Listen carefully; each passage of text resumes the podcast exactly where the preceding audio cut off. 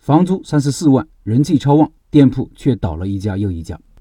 来看一位老板分享的失败案例，看完不要丧哦。分享失败案例的目的是让大家避免类似的失败。老板说，下面四张图，前三张是一家店，第四张是第二家店。这几个图片我放公众号文章里了，听音频的老板可以到开店笔记的公众号查找对应文章，看这些图片。这个铺子的位置位于一个商圈内，是连接两个商场的必经之路，而且是步行街，逛街经过的人非常的多。位置不能说不好。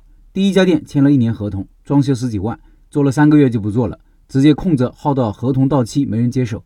今年接手这一家居然还是做奶茶的，装修费用差不多一样，做了不到一个月就关门了。水吧面积二十平米左右。房租却达到了三十四万，一个月两万八，并且押一付六。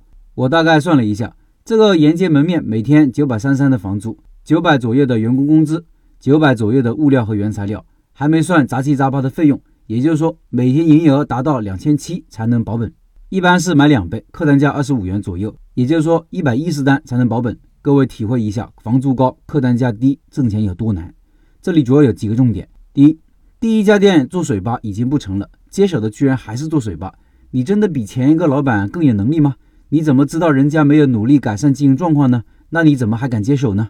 第二，虽然地段很好，但是三十多个 W，并且是押一付半年，对于小餐饮来说意味着多大的风险？你怎么知道这个位置值这个价，成本这么高还能赚钱？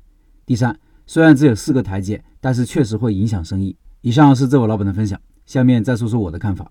首先给这位老板点赞。前天的文章我还说，开店人学习的素材满街都是，只要做有心人，逛街都是一种学习。只不过看东西不能看表面，还要深入分析和思考。我不知道各位看完这些失败的案例之后是什么感觉，希望不要垂头丧气，觉得开店有多难，大可不必。在我看来，这两家店的失败又印证了我常说的那句话：开店失败率高，并不是开店有多难，而是太多不懂的人在开店。稍微有点经验的人，对这种铺子肯定是避之而不及的。即使没经验，稍微会算点账，一个月将近三万的房租也肯定是不能选择的。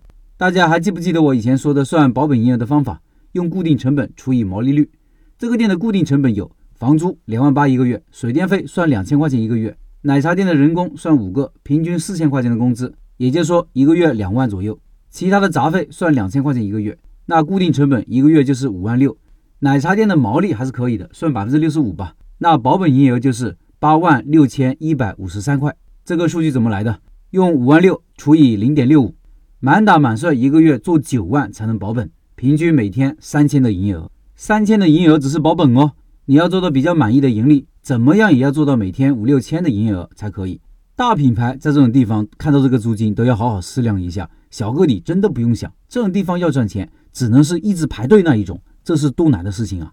高成本压力下是没几个人能坚持的。所以你也能理解第二家店为什么做了一个月就关门了，这说明每天都在亏损。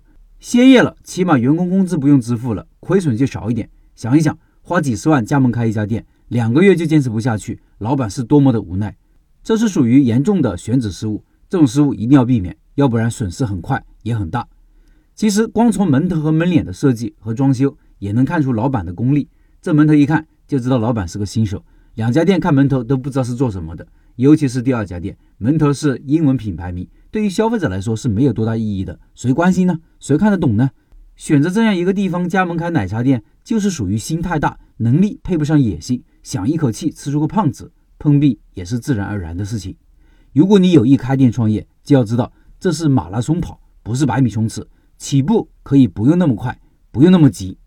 最后，大家不要忘了二十三号晚上八点，拜师学艺的饺子馆老板。会直播介绍饺子项目，直播会在钉钉群和微信视频号进行，音频下方有二维码，下载一个钉钉 APP，扫码加入。